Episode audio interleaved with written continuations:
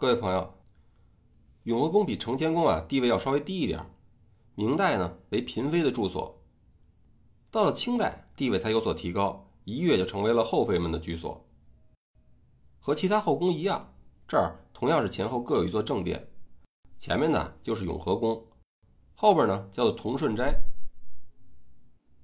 这里曾经是康熙皇帝的孝恭仁皇后的住处。此外呢，道光帝的敬贵妃，就是后来的恭亲王奕欣的母亲，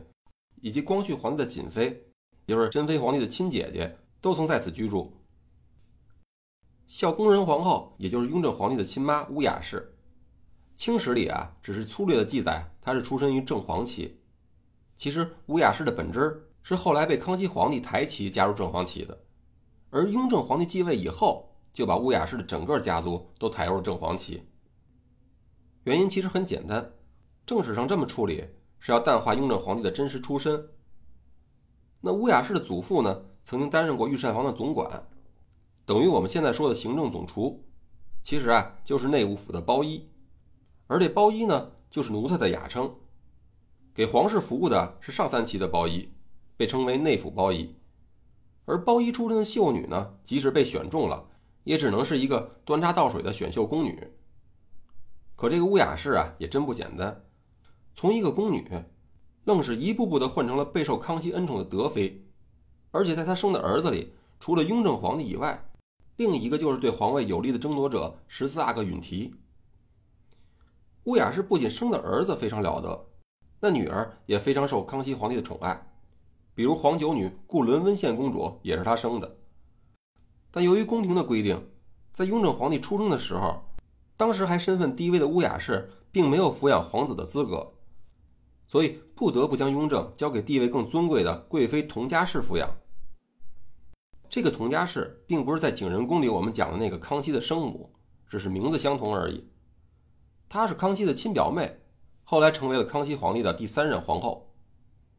年幼的雍正从小就寄人篱下，处处啊都要看人眼色行事。出于各种原因呢，也必须要刻意的讨好养母，这样一来，自然就会怠慢了生母乌雅氏，以至于这亲母子之间的感情啊非常不和。但也正因为如此，雍正练就了超出常人的缜密心思，为他日后在争夺皇位中必须的老谋深算奠定了基础。乌雅氏一共生过五个孩子，他最疼的就是小儿子，也就是刚才我们提到的一直在他身边长大的皇十四子允提。这个允提小时候就非常受康熙的宠爱，只是中间在康熙惩罚八阿哥愠赐的时候，因为力保这位跟他关系非常好的兄长，惹怒了父皇，当时差点没让康熙给杀了。后来随着年龄的增大，不仅对兄弟重情重义，而且文武双全的他愈发显露出过人的才华，就被康熙皇帝委以重任，封为了抚远大将军，带兵西征。为平定准噶尔叛乱和保卫西藏和平做出重要的贡献，也因此成为了争夺皇权最有力的竞争者。在雍正继位以后，就把他这个亲弟弟叫回了紫禁城，然后呢，派他去守皇陵，实际上就等于把他软禁了起来。您想，这乌雅氏能不恨雍正吗？所以就说出了“亲命五子继承大统，实非吾梦想所期”的话，意思就是。雍正继承皇位这件事儿啊，并不是我希望的。那乌雅氏不仅仅是嘴上说，而且付出了更激进的实际行动，那就是要自杀，给已经升天的康熙殉葬。虽然被大臣们拦住了，但他坚决不要皇太后的封号，并且拒绝搬到慈宁宫去居住。在雍正登基之后没几个月，就病死在永和宫里了。本来历史上就对雍正的继位啊有着太多的疑问。那野史当然不能闲着，自然就更添油加醋的说是雍正逼死生母的了。根据正史记载呢，雍正继位以后，实际上是竭尽全力的劝母亲接受皇太后的封号，并且每天都会来永和宫问安。在吴雅氏死后停灵的数日里，还每天三次的带上贡品去祭拜，并且哭个没完没了。不过正史一定是要说帝王好话的，至于事情的真相如何，也只有各位看官您自己去判断了。